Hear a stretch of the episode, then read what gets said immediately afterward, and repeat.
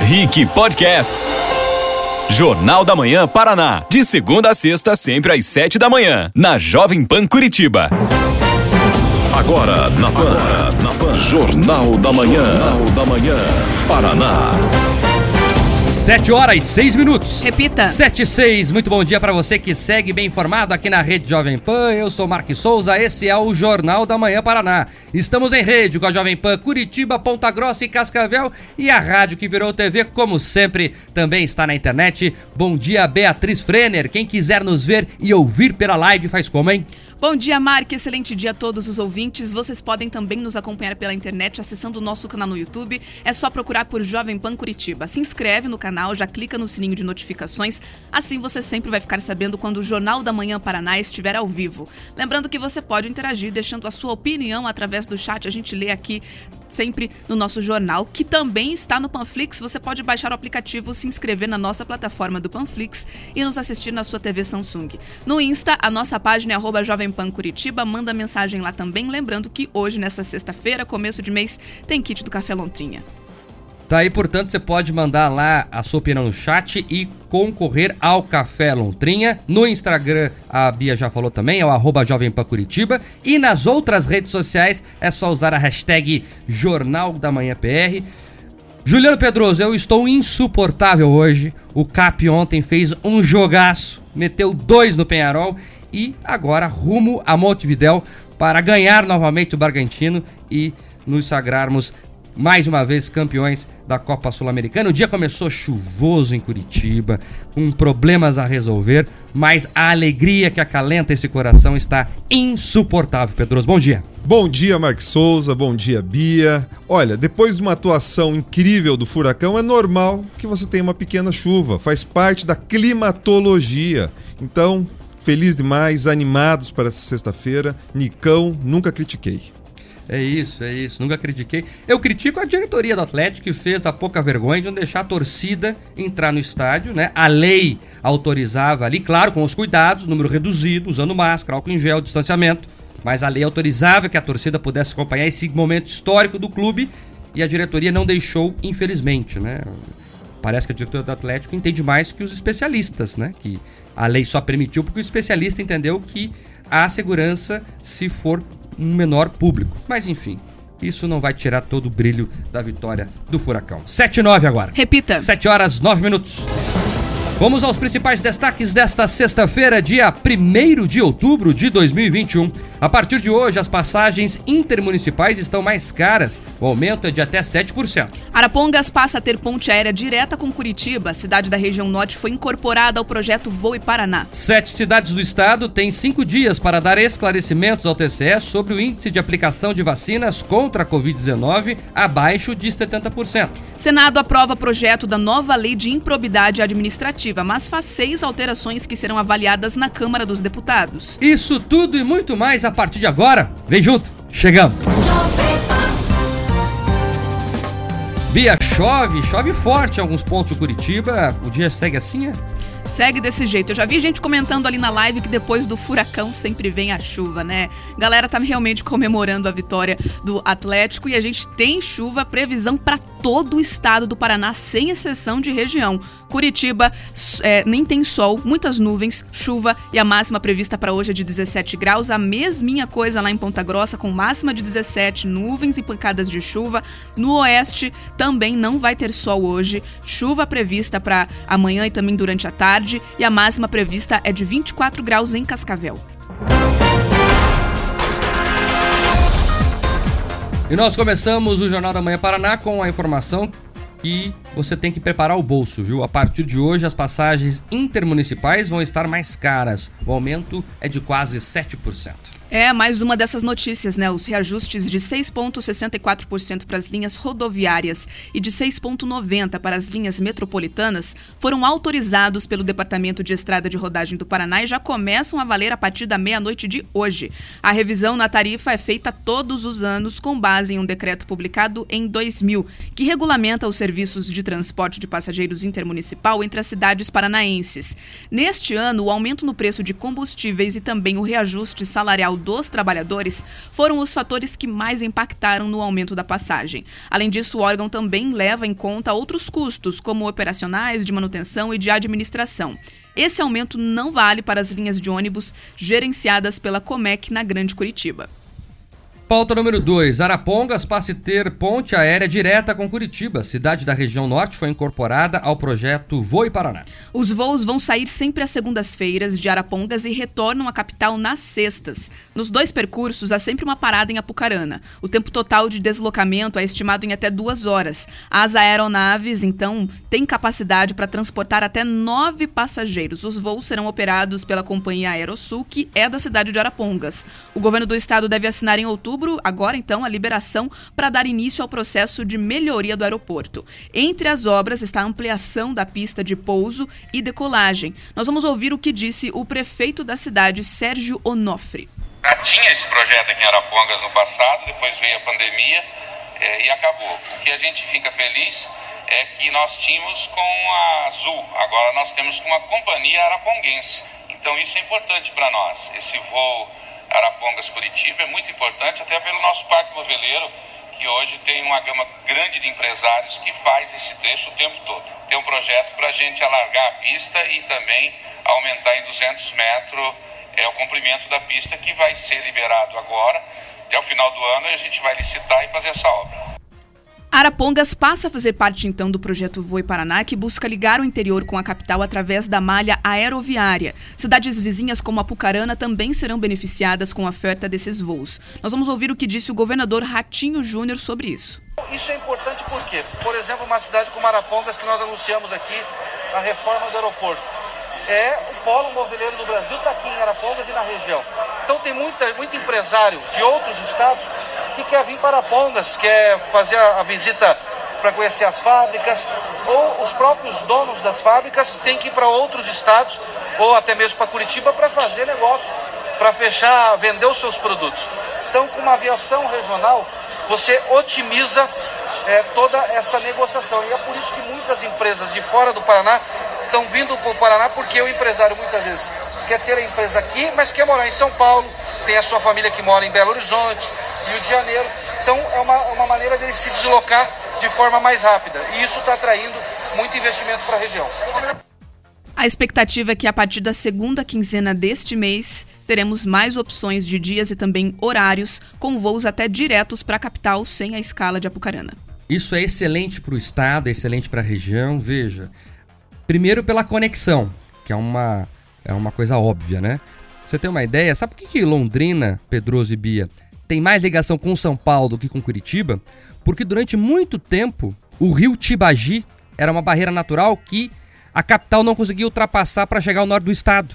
Então, Londrina teve primeiro conexão de estrada com São Paulo, para depois, só muito depois dos anos 60, teve uma conexão confiável com Curitiba. E isso fez com que as cidades tivesse muito mais referência em São Paulo do que em Curitiba. Quem é londrinense sabe o que eu estou falando aqui.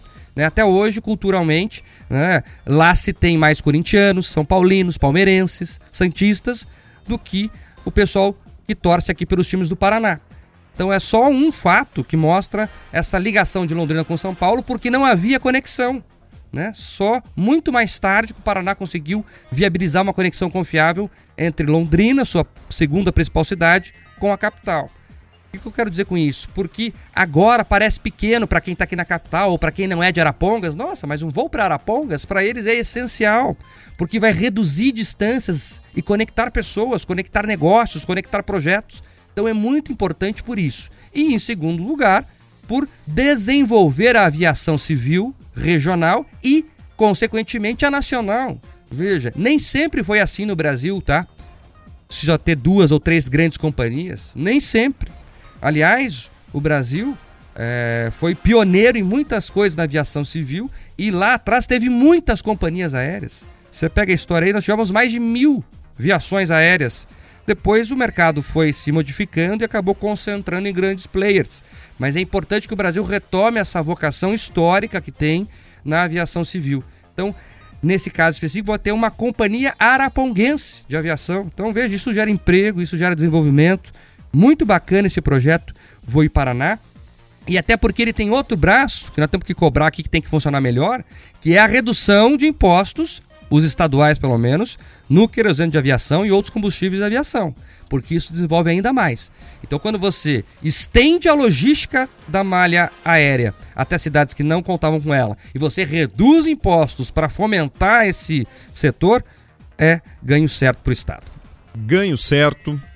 A questão logística tem sido um diferencial do Estado. Quando nós estamos falando aqui da aviação civil, é importante, ouvinte, que você conecte com todas as outras, né, as outras formas de locomoção. Nós temos aqui no estado do Paraná avançado muito na questão, inclusive, das ferrovias, a questão do investimento que a própria Ferroeste tem planejado, a questão da integração, né, Pacífico-Atlântico, que pode, inclusive, estar conectada aqui via Paraná o Porto de Paranaguá, a questão das estradas. Então, finalmente, essa questão dos aeroportos regionais, que como muita gente pode de fato pensar, qual é o valor disso? Você, quando conecta transporte de cargas, conecta transporte de passageiros e você tem a possibilidade do transporte executivo, atração dos investimentos nacionais e internacionais ele melhora. Porque a conta, muitas vezes, que o empresário faz é quanto tempo eu preciso para chegar até lá? Com esse tempo reduzido, essa questão, a cidade e a região se torna ainda mais competitiva. Então é uma grande notícia para o Paraná que consolida a sua vocação logística. Agora, 7 e 18. Repita. 7 e 18, pauta 3. Sete cidades do Paraná têm cinco dias para dar esclarecimentos ao TCE sobre o índice de aplicação de vacinas contra a Covid-19, que está abaixo dos 70%. Esse índice foi percebido em um monitoramento feito pelo Tribunal de Contas do Estado no painel de vacinação do Ministério da Saúde. Essas informações são alimentadas pelas próprias prefeituras, então administrações municipais. Sete cidades que foram notificadas registraram índice de aplicação entre 61% e 69% das doses recebidas pelo Ministério da Saúde. Segundo Cláudio Castro, que é coordenador geral de fiscalização, o Tribunal de Contas do Estado cobrou esclarecimentos desses sete municípios sobre sobre esse assunto e também estão sendo analisados outros aspectos referentes à vacinação contra a Covid-19. Vamos ouvir. Nós notificamos esses sete municípios e eles vão exercer o direito ao contraditório e ampla defesa. Às vezes até podem ter deixado de preencher os dados junto aos cadastros de informática. O fato é que sete municípios é muito pouco se comparado com 399 municípios que o Paraná possui. O tribunal está monitorando ainda a questão da segunda dose vacinal, porque a Fiocruz divulgou essa semana que 220 mil paranaenses não tomaram a segunda dose e isso é desperdício de dinheiro público, né? não, a pessoa tomar só a primeira dose. Então o tribunal é, orientou os municípios para fazer a busca ativa, através de telefone ou até no endereço da pessoa. E por último, o tribunal oficiou aos municípios para que eles confiram se os servidores públicos tomaram a vacina. Por quê? Porque o servidor público lida com o público e ele precisa estar vacinado. O município de Londrina hoje baixou uma norma no sentido de ver quais servidores de Londrina da prefeitura não se vacinaram e já alertou que vai as providências administrativas para que eles expliquem no primeiro momento e daí, evidentemente, vão ter que se responsabilizar por isso. Os sete municípios notificados pelos índices de aplicação da vacina abaixo dos 70% foram Ivaté, Santa Mônica, Almirante Tamandaré, Coronel Domingos Soares, Mandaguaçu, Quatro Pontes e Tamboara. Eles têm até cinco dias para entregar explicações cobradas pelo tribunal. Caso isso não seja feito, o TCE pode até fazer inspeção no local. Vamos ouvir. O tribunal pode abrir tomada de contas, pode é, fazer uma série de procedimentos até inspeção no loco até uma auditoria. Isso eu creio que não, não vai ser necessário, porque os municípios têm que se comunicado bem com o tribunal. Mas se for possível, né, se essa for a solução, isso vai ser tomado, enfim, a devida providência para averiguar as responsabilidades dessa baixa adesão vacinal, né? É isso, veja que o dado que o Tribunal de Contas do Estado traz é importante para avaliarmos a vacinação no estado, que vai bem, muito bem, apesar da notícia negativa, né, de algumas cidades aí serem acionadas na verdade, sete cidades apenas serem acionadas por ter uma vacinação baixa, ela não é tão baixa assim, porque não estamos falando de 70%. Estamos falando que cada 10 pessoas, pelo menos 7 já tomaram a vacina no estado, pelo menos a primeira dose. Isso em menos de um ano de vacinação. A vacinação no Brasil começou em fevereiro. Vocês lembram bem, de fato, em fevereiro. Então, isso é importante para mostrar a vitória do Programa Nacional de Imunização, que muita gente lá atrás, por motivos políticos, foi contra. E eu vou lembrar isso aqui sempre. Tinha governador que queria negociar a vacina diretamente com cada estado, né? E quem pagava mais ia levar antes e fazer aí uma guerra de vacinas no Brasil. Foi importante concentrar no Programa Nacional de Imunização, que desde os anos 70 vem trazendo grandes vitórias ao Brasil. O Brasil erradicou a varíola graças ao Programa Nacional de Imunização, por exemplo. E mais uma vez o programa se mostra acertado. Parabéns, parabéns aos profissionais de saúde que fazem parte desse programa, que tomaram para si essa responsabilidade e a população que entendeu que tomar a vacina é positivo e foi lá e se vacinou. Então todo mundo conversando, concentrando essa força em um projeto único, fez com que o Brasil tivesse essa vitória. Há países que começaram a vacinação antes, Pedroso, e não tem os índices que o Paraná e o Brasil têm. E quando nós olhamos a notícia, a chamada dela, falam sete municípios. O Paraná tem 399. Então é uma fração ínfima. Você não chega nem a 10% né, dos municípios. Nós estamos falando aqui de aproximadamente 2% dos municípios do estado. Então é um número muito baixo daqueles que estão abaixo, mas é pouco abaixo. Estão falando 70%, esses municípios o que tem menos tem 61%. Agora um detalhe que é importante. Não se deve pensar, deve se entender qual é o motivo. Olha, problema de informação, não estão alimentando o sistema, o que, que aconteceu, é problema na distribuição ou na oferta. Agora, a gente não pode cair na tentação autoritária de querer punir de alguma forma, as pessoas que, por uma questão de convicção, não estão se vacinando. Por enquanto, até onde eu sei, ainda é uma escolha da pessoa. Então, ah, ficar buscando instrumentos e tudo mais, ou querer penalizar por elas não terem aderido, esse sim será um problema. Então, realmente, o Plano Nacional de Imunização segue um sucesso. A questão da conscientização ela deve continuar, mas você não deve criar mais instrumentos de ficar constrangendo ou punindo aquelas pessoas que ainda não se sentem seguras a tomar. Se elas não se sentem seguras, algum motivo existe. Então, convença, dialogue, mas querer utilizar a mão pesada do Estado, a punição, a agressão ou perseguição não é o caminho, nem agora e nem depois. Agora 7h24. Repita. 7 horas 24 minutos, pauta número 4. Apesar da pressão de vários setores da economia, o governo descarta o retorno do horário de verão em 2021. Após semanas de pressão e novos estudos também, o ministro de Minas e Energia, Bento Albuquerque, destacou oficialmente, aliás, ele descartou oficialmente a retomada do horário de verão, programar um programa extinto em 2019 pelo presidente Jair Bolsonaro. Essa pressão seria para o retorno da medida como forma de aliviar a sobrecarga no fornecimento de energia durante esse período de crise hídrica. Setores como de turismo, serviços e shopping centers veem também no programa uma maneira de melhorar os negócios com uma hora a mais mais de claridade durante o dia. Diante da crise hídrica, o governo chegou a pedir para o Operador Nacional do Sistema Elétrico novos estudos sobre a eficácia do programa, que concluiu que o retorno do programa não traria impactos no enfrentamento da crise energética. Os resultados do estudo são semelhantes àqueles que justificaram o fim do horário de verão. Com a popularização dos aparelhos de ar-condicionado, o pico do consumo foi deslocado para o início da tarde, quando faz mais calor. Olha, o governo federal erra quando insiste nessa coisa de acabar com o horário de verão durante a crise hídrica. Economiza pouco, mas na situação que estão os reservatórios, qualquer pouco já é muito. Eu já dividi aqui com os ouvintes, estive recentemente na usina de Foz do Areia, a maior usina paranaense depois de Itaipu, e o reservatório, se baixar mais 3 ou 4 metros, faz com que a usina pare, vai parar por falta d'água. É a maior estiagem dos últimos 100 anos. Então, qualquer 1%, 0,5% que economiza energia, é sim uma alternativa a ser pensada, porque não está chovendo o esperado, pelo contrário, vem chovendo muito abaixo do esperado. Setembro e outubro, segundo os meteorologistas, não serão meses chuvosos e a gente a, tem que fazer com que chova, tem que torcer para que chova acima da média. Não vai chover nem a média. Então você imagina que a situação vai se complicando. Dias que nem hoje nos fazem ter a falsa sensação que, ah, choveu, resolveu o problema. E não.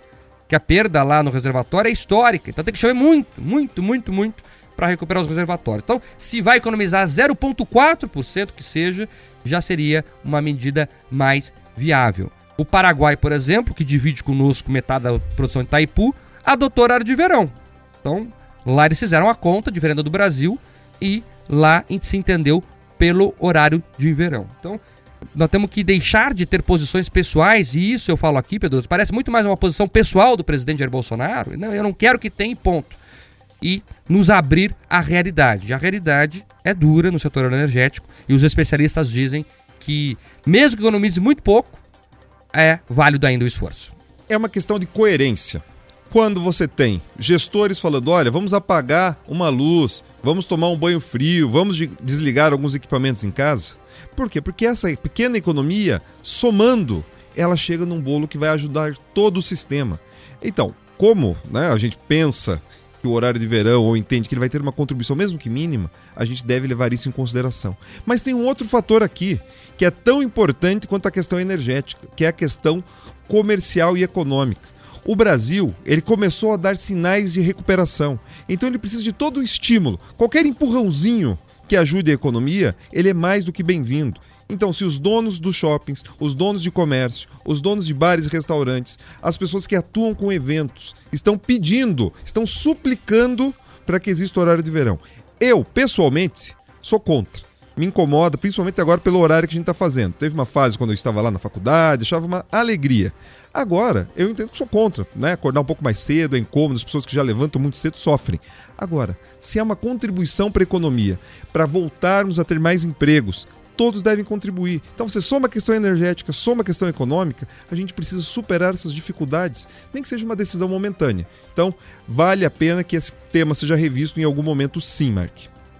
7h29. Repita. 7 horas 29 minutos. Vamos falar com os ouvintes, Bia? O que, que eles estão dizendo sobre tudo isso, hein? É isso, vamos conversar com a galera aqui comentando bastante na internet. Lembrando que vocês podem sempre participar acessando o nosso canal no YouTube, que é Jovem Pan Curitiba. Aí tem lá todos os dias o Jornal da Manhã Paraná. A live começa às 7 junto com o início aqui do, da nossa programação. Tem bastante gente falando sobre o horário de verão, né? Entrando naquele aspecto do gosto particular mesmo. Uns falando que não gostam, outros que sim, outros dizendo que não adianta nada na mudança ali para ter uma economia na energia elétrica. Só que é como o Mark disse, qualquer 1% ou 0,4% que seja economizado já vale a pena diante do momento que a gente está vivendo e essa também pontuação que o Pedroso trouxe do momento econômico, né? Quando a gente tem setores ali implorando pelo, por esse retorno para movimentar mais a economia, também é oportunidade para o nosso país, porque estamos aí enfrentando esse problema econômico que vem já se arrastando por conta da pandemia. Também teve gente reclamando sobre a alta das passagens intermunicipais. A gente falou logo no início do jornal. Se você perdeu, é só voltar depois a ampulheta do YouTube. Em torno aí de 7% das passagens para quem sai de uma cidade ou outra aqui dentro do nosso estado. Isso que já vale a partir de hoje.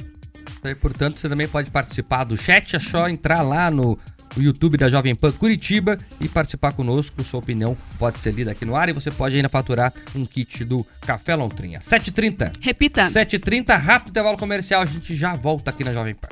Jornal da Manhã, Paraná. Jovem Pan. Jovem Pan no trânsito. Muito bom dia, bancada do Jornal da Manhã Paraná. E para você ligado aqui na Jovem Pan, eu trago mais informações de trânsito. Agora eu falo de fluxo lento na região do Fazendinha, ali na Professora Algacer Munhoz Mader, no cruzamento com Arthur Martins Franco, no sentido contorno sul. Quem tá por lá tem como alternativa de deslocamento a senadora Cioli Filho, que tem o tráfego melhor. Agora no Tim Pré-Top você tem Deezer Go grátis, milhões de músicas sem parar e sem descontar da sua internet. Tim, imagine as possibilidades. Jovem Pan no trânsito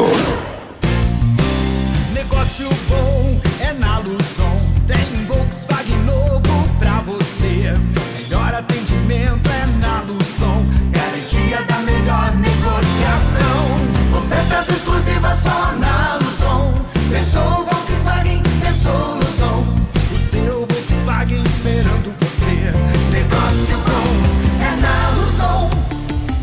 Volkswagen. No trânsito, sua responsabilidade salva vidas. Jazz e blues ao vivo no pôr do sol combinam com Porks. Shop Drinks combinam com Porks. Torresminho combina com Porks. E você combina com Porks. Vem comigo pro Cicobi. Aqui é bom, aqui é top. Vem fazer parte da família. Cicobi Cooperado é benefício todo dia. Tem facilidade pelo app ou pelo site. Vantagens, prêmios, vem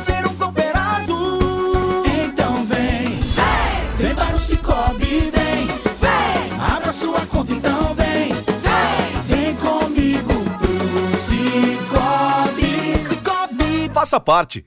Rock and Pop. Você só curte aqui.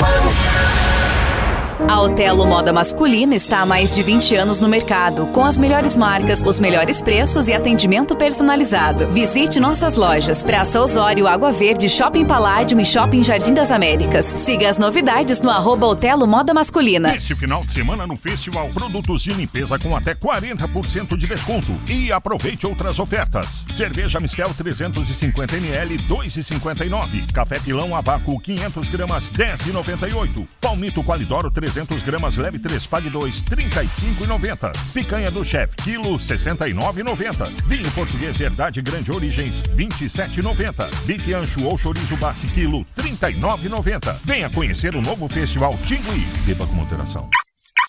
Perdeu a chave do seu carro ou precisa fazer uma cópia codificada? Chaveiro Master Key. Codificação, conserto de módulo e chaves, presença, fechaduras e ignições. Chaveiro Master Key. Especializado em veículos importados. Loja Auer, Rua Anne Frank 765. E Loja Centro, na Rua Cruz Machado 460. Chaveiro Master Key. 998 40 4141. 998 40 4141.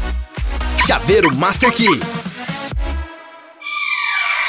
A Modernize é uma empresa especializada em cortinas e persianas, manuais ou motorizadas e de altíssima qualidade. Aqui você encontra o que precisa e merece. Solicite seu orçamento agora. 41 98853 9428. Modernizecuritiba.com.br. A Decipar, líder em personalização de frotas e envelopamento automotivo, lonas, banners e adesivos. A linha completa em comunicação visual você encontra aqui. Faça-nos uma visita ou entre em contato pelo 33570065. adecipar.com.br. Jornal da Manhã. da Manhã. Paraná. Agora 7h34. Repita. 7 horas 34 minutos. No intervalo, nós falávamos aqui com o pessoal da live sobre energia solar. E aí o Magno Santos falou assim: parem de falar, senão o governo vai querer taxar o sol. Magno, tem razão, hein? Do jeito que o Estado brasileiro é, não duvido daqui a pouco tem uma taxinha ali.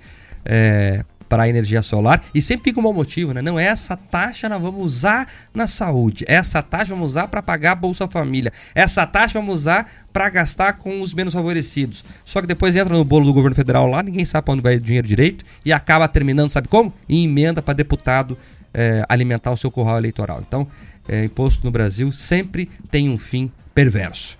7h35. Tá. 7h35, pauta número 5. Bolsonaro chega a Maringá para a inauguração das obras de ampliação do aeroporto da cidade. O esquema de segurança já foi reforçado. A comitiva do Gabinete de Segurança Institucional da Presidência da República já está em Maringá desde a última terça, dia 28 de setembro. Ontem aconteceu uma reunião entre agentes da Polícia Federal, Exército Brasileiro, policiais militares e civis para montar o esquema de segurança para a chegada de Bolsonaro, que deve acontecer durante a tarde. Essa reunião foi a portas fechadas, ninguém da imprensa pôde acompanhar, por é claro, uma medida de segurança. A agenda oficial prevê que Bolsonaro não saia do aeroporto. As obras de ampliação do aeroporto foram iniciadas em janeiro deste ano e aliás, janeiro de 2020, e tiveram um investimento total de 81 milhões de reais. Por ironia do destino, Maringá é a cidade natal do ex-ministro Sérgio Moro, e será ele a primeira pessoa a dar boas-vindas ao presidente por meio de um outdoor feito por um grupo de médicos de vários estados. No outdoor está escrito: Bem-vindos à terra de Sérgio Moro, orgulho de Maringá e esperança do Brasil. O ex-ministro é apontado como um possível candidato à presidência da República nas eleições de 2022. O grupo de médicos disse que apoia a candidatura do ex-juiz e que o outdoor foi colocado no aeroporto porque muita gente não acredita que Sérgio Moro é de Maringá. É isso, uma brincadeira ali que foi feita com o presidente pelos apoiadores do Moro e vamos ver se ele vai falar alguma coisa sobre isso. Acho que não, até não tem que se preocupar com isso. Agora, esse aeroporto de Maringá é importante reforçar, está há muito tempo em obras. Pedroso, é a terceira vez que inauguram ele. De verdade mesmo, eu fui buscar aqui na linha do tempo. Mas é importante que saia do papel agora, né?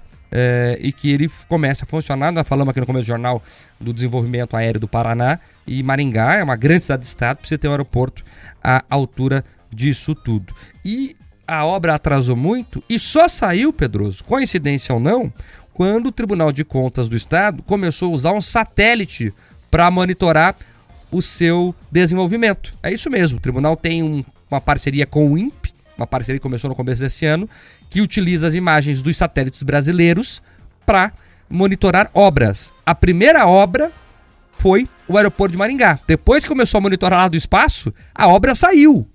Eu não acredito em coincidências, então talvez o pessoal ficou com medo do satélite fotografando lá de cima e resolveu entregar a obra finalmente depois de anos e anos de atraso. Sabe qual que é a segunda obra que está sendo fiscalizada lá do céu?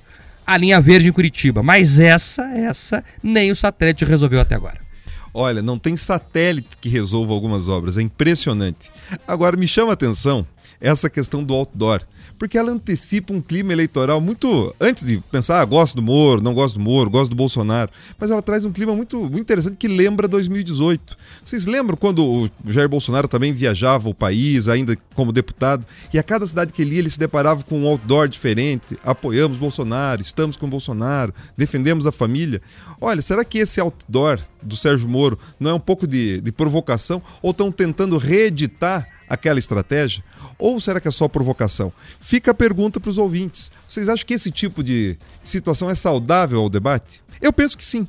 Porque se você fica só nessa questão do conflito, do ódio, eu acho que a gente tem que trazer um pouco de bom humor para o debate político. A gente tem que, ser, tem que refletir, porque coisas importantes, elas devem ser tratadas como importantes. Mas rir também desse cenário político é bem relevante, Mark. E imagino... É uma piada, né? É uma piada. É uma piada. Agora, uma piada que vem justamente num dia seguinte à divulgação da pesquisa do IPEC, Mark, que traz o, o juiz Sérgio Moro na questão aparecendo melhor nas pesquisas. Então você pega lá, Sérgio Moro em casa, parado nessa pesquisa IPESP, e eu quero chamar a atenção para essa pesquisa, que antes era divulgar assim, IPESP XP. Agora a XP falou, opa, não está pegando bem, podemos ter algum problema, então tira o XP do nome da divulgação. E daí você vê lá, aparece o Lula liderando, seguido ali pelo Bolsonaro, daí Ciro Gomes, e aparece ali na quarta colocação em um dos cenários quem? O Sérgio Moro, que mal chegou no Brasil. Então talvez essa provocação possa ser sintomática, Mark. Não é só um, uma cutucadinha, talvez ela já reflita alguma coisa, mas fica também a diversão, mas sem esquecer a parte séria do dado, da intenção das pessoas. Importante também falar que o Moro, como disse o Pedroso, não é candidato ainda, pré-candidato no caso, está né, tá decidindo, veio o Brasil faz menos de uma semana para começar conversas, e essa pesquisa já mostrou um aumento, que a última pesquisa ele tinha menos, né? Agora ele aumentou um pouquinho. Outras pesquisas ele já aparece com dois dígitos. O que eu quero dizer com isso é que se a terceira via precisa de um rosto, o nome mais indicado no momento parece ser o de Sérgio Moro. Mas tem novidade no mercado, viu, gente? Nessa semana agora, teve uma notícia de bastidor da TV Globo que pode mudar o cenário. O que acontece? O Luciano Huck não foi bem no Ibope e a Globo deve tirá-los dos domingos o ano que vem. E por que, que isso é importante? Porque o Huck só desistiu de ser candidato lá atrás porque ia ganhar o domingo da Globo. Só que ele não conseguiu ir bem no Ibope e a Globo já abertamente teve uma reunião de diretoria de executivos da Globo que falou que, ó, vamos tirar o Huck do ar. Já estão discutindo se a Ivete Sangalo que vai sumir, a Xuxa e tal. Essa fofoca de TV aqui tem direção à disputa presidente da República. Porque se o Hulk volta para o jogo, ele pode ser um candidato, pode ser um vice de alguém. É, ele pontuava atrás das pesquisas. Então, vai mexer mais um pouquinho com o jogo eleitoral, essa saída do Luciano Huck aos domingos. E vamos ver como se dá isso. O Moro conversava com o Huck lá atrás, viu, Pedroso? Será que pode pintar uma chapa? Não sei. Aqui estamos é, conjecturando. Mas é uma notícia que mexe com a disputa presidencial. E essa notícia tem dois aspectos. Isso também fica uma lição para algumas pessoas que às vezes querem fazer a transição de áreas muito diferentes para a política né, ou acham que vão ser iluminados vindo para a política. Essa rejeição que o Marco está citando do, do, Luciano Huck ali no programa de domingo tem a ver simplesmente com ele ter se colocado na posição de político. E quando ele se coloca na posição de político, ele pega uma parte das pessoas. Ele pretende ir para um programa dominical, que é acostumado a a família inteira assiste. Mas de como que ele vai agora falar para as famílias que gostam do Bolsonaro? Que ele, pessoa que ele criticava nas redes sociais, que ele batia, que ele tentava ser um contraponto. E aqueles petistas que ele também batia, falava, ah, criticava. Então a pessoa tem que entender qual é o seu papel. Não adianta ela querer ficar né, se contaminando com a política achando que vai dar certo e vai poder voltar para o quentinho da sua área. Não existe isso. Então fica uma lição para outras pessoas que falam: não, eu sou um ótimo jogador, vou tentar ser presidente da República. Querido, a questão de presidência da República, ela depende da pessoa ser especialista. E é isso que a gente fala aqui pro Sérgio Moro, né? Inclusive falamos, olha, tem que se definir, tem que se definir, porque ele tem que ir pro campo da política. Quer ser presidente? Vai pro campo da política, conversa com as pessoas, constrói alianças. É simples assim. Então, essa questão do, do, Luciano Huck, eu entendo que pode, inclusive, Marca, afetar mais questões de, de financiamento, de alianças, de grupos que dão assessoria para candidatos, mais até do que ele ter êxito ou não como, como um nome viável. Eu acredito que esse bonde para o Luciano Huck passou. Ele vai ficar agora olhando lá de trás com a lata velha tal, mas pegar esse bonde da presidência não pega mais. É isso. E só para terminar esse debate que a gente já se estendeu aqui sobre a conjuntura para o ano que vem, o Ciro vive um inferno astral, né? Que tá pagando milhões pro João Santana lá, seu novo marqueteiro. Você não escutou errado, não. O João Santana é aquele mesmo que foi preso na Lava Jato, que entregou a roubalheira petista. Pois é. O Ciro comprou o passe do João Santana e ele vem fazendo campanha. E vem trazendo um Ciro paz e amor, Pedroso. O último, a última do Ciro foi pedir desculpa às mulheres por falar lá que a ex-esposa dele, a Patrícia Pilar, só servia para dormir com ele. Ele fez lá uma fala emocionada, pedindo desculpas e tal. João Santana agindo ali, né? Ele vem mudando. Só que o Ciro não engana mais. E ele não decola na pesquisa. O Ciro é candidato desde 98. 98. Ou a presidência, ou a vice, ou a superministro. Ele sempre teve no jogo eleitoral presidencial. E não consegue decolar, tá? Com os números parecidos com o do Moro, que nem candidato sabe o que é. Antes disso, Mark, eu quero lembrar que foi o Ciro Gomes que substituiu o Fernando Henrique Cardoso no Ministério da Fazenda no governo Itamar Franco. Então, desde lá de trás, o Ciro Gomes vem se arrastando, se arrastando. Agora, fica uma lição de novo, né? Você pode ficar falando, ô oh, Pedroso, fica falando de lição. Mas é uma lição, é importante que as pessoas saibam. Não adianta você contratar jogador bom que já brilhou em outro time achando que vai alavancar o, o teu futebol. Infelizmente, não tem atacante bom que salve time ruim. O Ciro Gomes, ele, ele tem um piso alto, mas um teto baixo. É, aquele, é essa proporção de votos que ele teve na eleição passada. Agora, a pergunta que fica é: se ele não ganhar, ele vai para Paris de novo? Fazer a crítica ao capitalismo lá de Paris? Porque é isso. Né? Você tem muito candidato, muita gente que se diz comunista, socialista, ama os pobres, mas quando fica triste vai chorar onde? Escutando um tango, escutando um bolero, escutando um jazz, lá em Paris, calmamente, pago com o nosso dinheiro, porque ele recebe salário da onde? Do fundo partidário, do PDT. Olha só, o pessoal está pedindo ali os números completos da pesquisa IPESP, e a pesquisa traz o seguinte, que o Lula lidera em todos os cenários, no primeiro e segundo turno, né? É, no primeiro turno ele tem 43% e 42%, dependendo do cenário, das intenções de voto, e, na, e no segundo turno ele ganharia as eleições de todos os candidatos. Né? Na, no primeiro cenário, Lula tem 43, Bolsonaro 28, e os nomes da terceira via, o Ciro Gomes tem 11, João Dória 5%, Luiz Henrique Mandetta 4%, o senador é, Rodrigo Pacheco, presidente do Senado, aparece com 2%.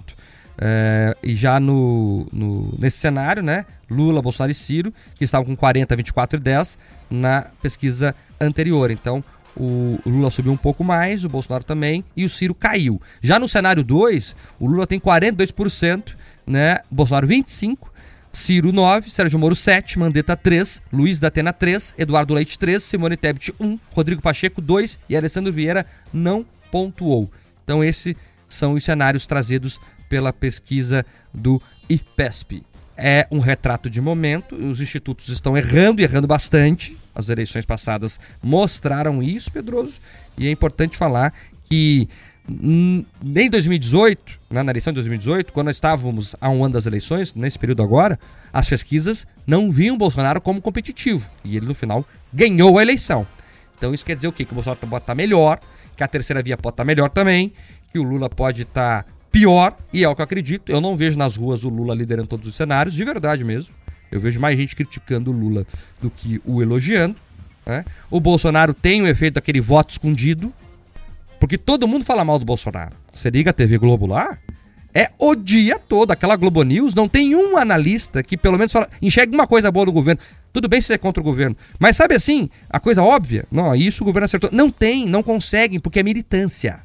É militância. Então a pessoa fica com vergonha de dizer, né? Todo mundo tá falando mal. Eu gosto do Bolsonaro porque ele defende as armas. Eu gosto do Bolsonaro porque ele é evangélico. A mulher dele é evangélica, ele é católico, mas ele defende os evangélicos. Eu gosto do Bolsonaro por algum motivo, mas eu não vou contar pra ninguém. Porque vão falar mal de mim. Mas no quentinho da urna, a pessoa coloca lá o número que acha mais conveniente. Tem muito isso, né, Pedroso? Tem muito isso. Tem inclusive um nome científico para esse fenômeno, ouvinte. É espiral do silêncio. A pessoa imagina o que, que, a, né, que o entrevistador, que a pessoa do instituto está querendo saber, né? Ele pergunta, a pessoa quer responder alguma coisa para agradar ou não quer ser constrangida, responde o que tá mais parece mais popular.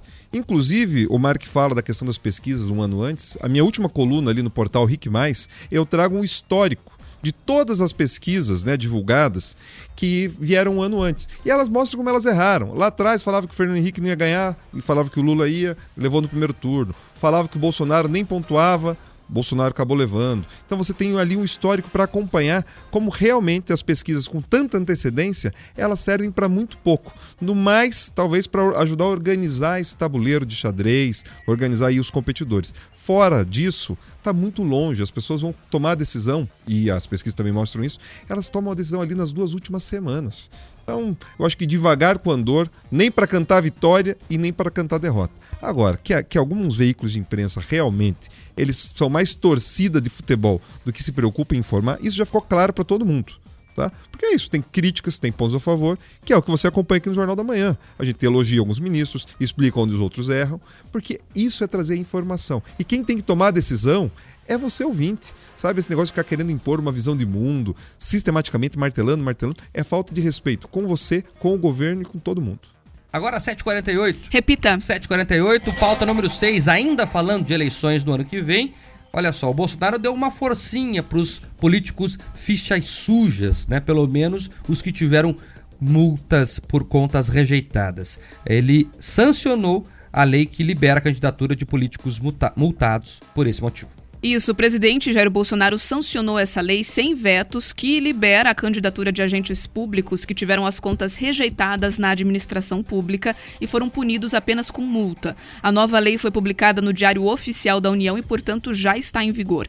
Pela regra anterior, todos os condenados por improbidade administrativa ficavam inelegíveis por oito anos. Agora, com a sanção da nova lei, a punição só alcança casos mais graves, como aqueles em que há desvio de dinheiro público. A lei confirmada por Bolsonaro deixa claro que a pena de inegibilidade não se aplica àqueles que tiveram as contas julgadas irregulares e que foram punidos exclusivamente com o pagamento de multa. O relator da matéria no Senado, Marcelo Castro, disse que o objetivo da proposta é evitar que agentes públicos fiquem inelegíveis por cometerem infrações meramente formais, como o pequeno potencial ofensivo e que não tenham causado dano aos cofres públicos nem que tiveram enriquecimento ilícito. Apesar da mudança proteger apenas políticos que sofreram sanções mais leves nos tribunais de contas e dos legislativos, o projeto foi alvo de críticas por alterar a lei da ficha limpa, aprovada após uma iniciativa popular. Essa é uma questão muito importante. Parece uma lei menor. Ah, mas é só infrações leves. Não interessa. O que interessa é que houve um erro e a lei previa que essa pessoa teria que ser punida. E mais, esta é uma lei, uma das primeiras no Brasil, que veio da iniciativa popular. Pouca gente sabe, mas existe esse instituto no país. Você reúne lá o número X de pessoas que querem projeto e ele é pautado no Congresso sem que um deputado tenha que apresentar esse projeto. A população pode fazer democracia direta no país. É um instrumento muito importante, está sendo desrespeitado pelo Congresso agora. Então é importante, é importante esse debate, viu? E até porque, Pedroso, não é única essa lei. Ela faz parte de um conjunto de pequenas regras que você coloca ali no meio da salada para ir passando aos pouquinhos. Né? Quando você vê, só tem bacon, não tem mais alface. É mais ou menos isso. Então não é só essa regra que foi alterada. O Código Eleitoral foi mexido. E eles vão colocando a coisa a conta gota para passar a boiada. Já é difícil.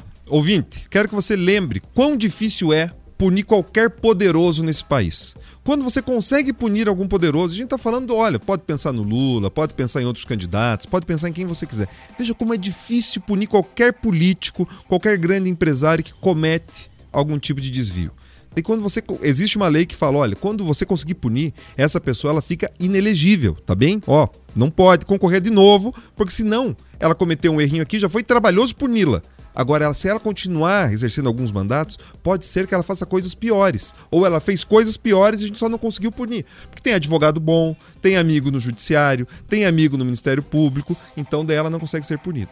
Daí agora, para não ter nem perigo de quando um poderoso sofrer um tipo de punição, mesmo que leve, agora vamos inclusive passar a mão na cabeça. Falar assim, meu Deus, tadinho desse político poderoso. Não podemos deixar que ele não concorra. Meu Deus do céu, ele fez um errinho grave. Ele tá nas categorias de base ainda. Vamos deixar para ele ser punido só quando ele virar profissional. Mas e quando ele vira profissional, pode ser que ele vire um Renan Calheiros e vire o malvado favorito das pessoas. Aí não dá. Agora, 752. Repita. 752, pauta número 7. O Senado aprova o projeto da nova lei de improbidade administrativa, mas faz seis alterações, o que vai mandar de novo o projeto para a Câmara dos Deputados. Antes de ser votado em plenário, o projeto passou na Comissão de Constituição e Justiça do Senado e a CCJ aprovou a maior parte do texto que havia sido enviado pela Câmara dos Deputados. Após vários senadores manifestarem contrariedade com os termos do projeto, o texto foi levado à votação nominal, onde acabou prevalecendo por 47 votos a 24. As críticas eram principalmente a dois pontos. Um deles é a introdução da chamada prescrição intercorrente, quando o processo deve ser arquivado caso se passe um determinado tempo, no caso, quatro anos, entre cada uma das suas etapas. O segundo é a transformação da lista de atos de improbidade no texto da lei em lista taxativa, ou seja, apenas os atos relacionados são passíveis de punição. De acordo com a lei atual, a lista é considerada exemplificativa. Assim, outras condutas também podem ser enquadradas como atos de improbidade. O projeto da nova lei determina que atos de agentes públicos só podem ser configurados como improbidade administrativa quando houver comprovação de dolo. Em relação ao texto que já havia sido aprovado na Câmara, o Senado fez seis alterações que agora serão avaliadas novamente pelos deputados federais. O senador Oriovisto Guimarães, que é contrário ao projeto, disse que a flexibilização da proposta na matéria é um risco aos, esforços de combate à corrupção. Ele também criticou, eh, na participação dele no plenário, a relação delicada entre a Câmara dos Deputados e o Senado. Vamos ouvir? O senador Everton disse várias vezes: não quero fazer mudanças que depois esse projeto vai voltar para a Câmara dos Deputados e lá na Câmara dos Deputados eles voltam atrás. Então ele teve o cuidado de negociar com a Câmara dos Deputados todas as mudanças que foram feitas no projeto que de lá veio. Acredito que com o aval do governo, senador Fernando Bezerra. Mas eu lembrava hoje, senhor presidente, na Comissão de Constituição e Justiça, um episódio que se deu aqui no nosso Senado muito recentemente, quando o senhor excluiu da medida provisória 1040, que tratava de vários assuntos, o senhor excluiu vários assuntos que não eram pertinentes à matéria, usando a prerrogativa de presidente da casa. E me lembro que depois esse projeto voltou para a Câmara dos Deputados. E a Câmara restituiu tudo o que estava no projeto original, inclusive não considerando ah, as exclusões que tão bem feitas foram feitas pelo nosso presidente. Simplesmente ela ignorou o Senado. Então eu confesso que eu tenho um grande receio, senador Wellington se a Câmara vai respeitar o acordo que fez com o senhor, imagino, com, perdão, com Vossa Excelência, imagino que com o testemunho do senador Fernando Bezerra, porque ela já uma vez desconsiderou o nosso presidente. Será que novamente não vai desconsiderar todo o esforço que o senhor fez? Será que novamente não vamos fazer papel de alguém que não é levado em conta? Vamos lá, para entender o que é improbidade, você tem que entender o que é ser probo. O que é ser probo? É ter caráter, é ser íntegro, é ser honesto. Então a gente mexeu na lei de quem não tem caráter, de quem não é honrado, de quem não é honesto, que é a improbidade, de quem usa o poder público ao seu bel prazer, para quem não serve a população e sim se serve dela. É uma lei importantíssima. Essa lei, ela flexibilizou o que é improbidade administrativa. Você entendeu quando eu falamos agora há pouquinho que é um conjunto de regras que está facilitando a corrupção?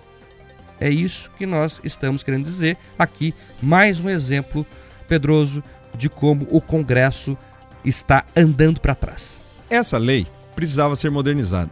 Mas agora, como várias iniciativas no Brasil têm ideias boas, mas a execução acaba sendo muito ruim, esse é um exemplo. Tá? A- Antes a lei era muito aberta, então qualquer promotor podia falar: ah, não gostei do gestor tal, ele está querendo fazer uma ampliação aqui no porto, ele está querendo fazer um investimento, isso não condiz com a probidade administrativa, porrada nele. Tudo bem? Agora, o que eles fizeram foi justamente no sentido inverso. Eles tornaram ali bem amarradinha para poucos comportamentos serem punidos. E só serão punidos, ouvinte, quando o poder público, quando o judiciário conseguir provar que a pessoa tinha a intenção de fazer errado. Pega um exemplo de um presidente da República que resolva comprar uma refinaria de petróleo nos Estados Unidos. Uma refinaria quebrada, ferrada, toda destruída. Mas você só vai poder puni-lo tá? Se você conseguir provar que ele tinha interesse em fazer a corrupção. Se ele disser, olha, eu só não sabia que era um bom investimento e fiz. Aí não tem problema. Porque daí vai mostrar que o erro não tinha intenção. Ele não tinha intenção de meter a mão no dinheiro público. Então pense quão difícil vai ser punir de novo os poderosos. Então, quer dizer, esse, o Congresso cada vez mais torna a vida do corrupto fácil e a vida da população cada dia mais difícil. Agora 7h58. Repita. 7h58. O presidente Jair Bolsonaro se colocou contrário ao passaporte sanitário e defendeu direito de quem não quer se vacinar durante um evento em Belo Horizonte. Beatriz. E dessa vez, a segurança, que mantém uma plateia mais selecionada, formada apenas por apoiadores, falhou e permitiu a entrada de uma oposicionista. Enquanto Bolsonaro fazia seu discurso, a mulher gritou e chamou, entre, entre outras coisas, de genocida. O presidente parou de falar por um tempo enquanto a mulher era vaiada e retirada do local. Então, Bolsonaro disse, abre aspas, não vim aqui falar de política, mas se porventura eu vier a ser candidato no ano que vem, terei o maior prazer de debater com o candidato dessa senhora. Vamos comparar 14 anos do PT com 4 do meu governo, fecha aspas. Também durante o discurso, o presidente Jair Bolsonaro voltou a atacar o passaporte da vacina, que comprova a imunização contra a Covid-19 para acesso a espaços públicos coletivos e que já está vi- vigente em pelo menos 249 cidades do país. Ele defendeu o direito do cidadão de não querer ser vacinado, apesar da disponibilidade do imunizante de graça. Ao contrário da imensa maioria da população, quase 70% dos brasileiros tomaram ao menos a primeira dose da vacina, Bolsonaro até hoje ainda não se vacinou. Com o avanço né, desse processo de vacinação, o Brasil viu a média diária de mortes por Covid cair de mais de 3 mil para 500. Ele também voltou a levantar dúvidas contra a eficiência das vacinas, dizendo que elas ainda são emergenciais. Tá aí, portanto, é, o Bolsonaro colocando o que a gente fala nesse jornal, inclusive, que as pessoas têm que tomar vacina por livre e espontânea vontade, porque elas se convenceram que é um bom negócio tomar a vacina, que todo mundo ganha com isso, mas não porque alguém as obrigou a fazer isso. 7h59. 7h59, vou falar com os ouvintes. Eu selecionei uma aqui, Bia. O Gabriel Domingos, ele resumiu de forma muito capciosa a, a, a questão da nova lei da improbidade administrativa. Será o famoso roubo sem intenção de roubar. Dá pra batizar essa lei, talvez, Pedroso, de Lei Chaves, né? O Chaves, não o Chaves, aquele. Aquele sim, genocida da Venezuela. O Chaves da, do, do SBT. É, é, foi sem querer querendo. Foi sem querer querendo. O, Dami, o Gabriel Domingos acompanha o jornal com, com frequência, quase todos os dias, e ele tem sacadas ótimas. É isso daí. Você vai ter. Como você vai provar a intenção? O cara vai dizer: Meu Deus do céu, esse dinheiro que apareceu na minha cueca, na verdade, não é de corrupção. É porque eu gosto de guardar as minhas coisas importantes todas juntas. Entendeu? Então, não você. Olha, é o poste mijando no cachorro. Desculpa eu ouvir a franqueza, mas é isso. Essa, essa, essa, esse caso aí do senador Chico Alencar, salvo engano, lá de Roraima. Não, Rondo, Ro- Rondônia, eu sempre confundo os dois. Se você puder pegar aí, Bia, só pra. Eu não sei de onde que era o senador da cueca. Se você colocar cueca, di- dinheiro na cueca, senador, o Google já te responde aí. Dinheiro Se seria sujo de verdade, né? Ou de ou Roraima. Mas aí ele falou pros policiais que só fez aquilo porque era pra pagar os, os servidores, os funcionários dele. Você vê que homem bom. Né? Ele quis guardar ali o salário dos funcionários, gente. Então o pessoal fica falando mal dele, Pedroso. Mas ele é um Roraima. homem que tem. Roraima aí. Obrigado, Bia. Roraima. Então, pessoal lá de Roraima, né? Ele explicou o seguinte: não, eu coloquei dinheiro na cueca, mas era pra pagar os funcionários, né? É por isso que de boas intenções o inferno tá cheio. Eu não queria ser funcionário dele. Imagina você pegar esse dinheiro depois. Porque, independente da origem do dinheiro, não estamos dizendo que era origem de corrupção, longe disso. Mas com certeza era dinheiro sujo. Disso eu não tenho dúvida nenhuma, né? Vai lá, Bia, e os ouvintes?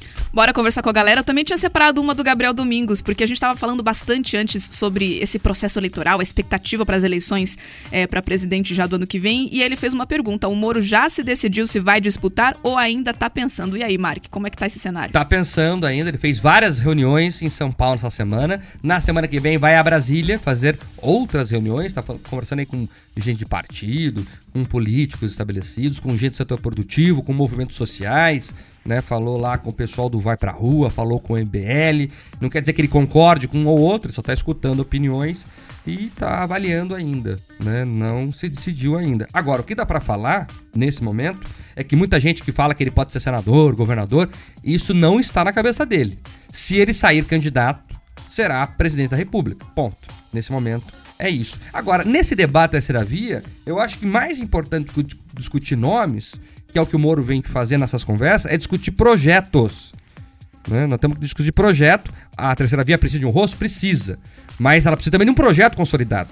E é isso que ele busca nesse momento. Então por isso que ele falou com Mandetta, né? falou com outros pré-candidatos já, para que se, se consolide bem um projeto ao país. Que mais importante do que nome é projeto. O nome é importante para a urna, para consolidar o eleitor. Mas tem que estar amparado por um projeto. E é isso que ele busca no momento. E essas conversas que ele faz, Pedro, deixa claro que não podem servir só a ele. Podem servir a qualquer um que encampe essa chapa, que é uma chapa, não esqueçamos disso. O Brasil elege em chapas. Nós elegemos o presidente e o vice. Então é uma chapa.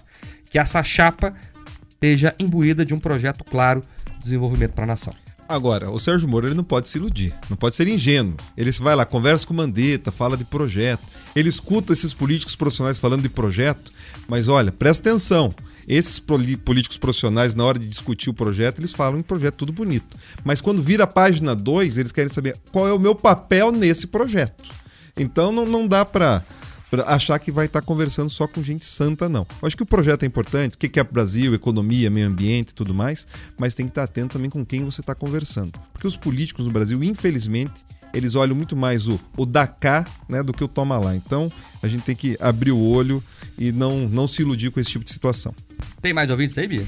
Tem sim, a galera agora criticando também Sérgio Moro, né? A gente abriu aqui a janela para essa conversa, teve gente falando Moro 2022, aí teve algumas pessoas falando que não se elege nem para terceiro suplente de vereador, aquela, aquele apelo, né, que o pessoal faz no, no sentido da política, outros insistindo que o cenário vai ser sim Bolsonaro e Lula. E aí também tem um outro ouvinte que é o Estevan Freire dizendo: "Morei em Curitiba, só escutava vocês, voltei para São Paulo e só escuto vocês.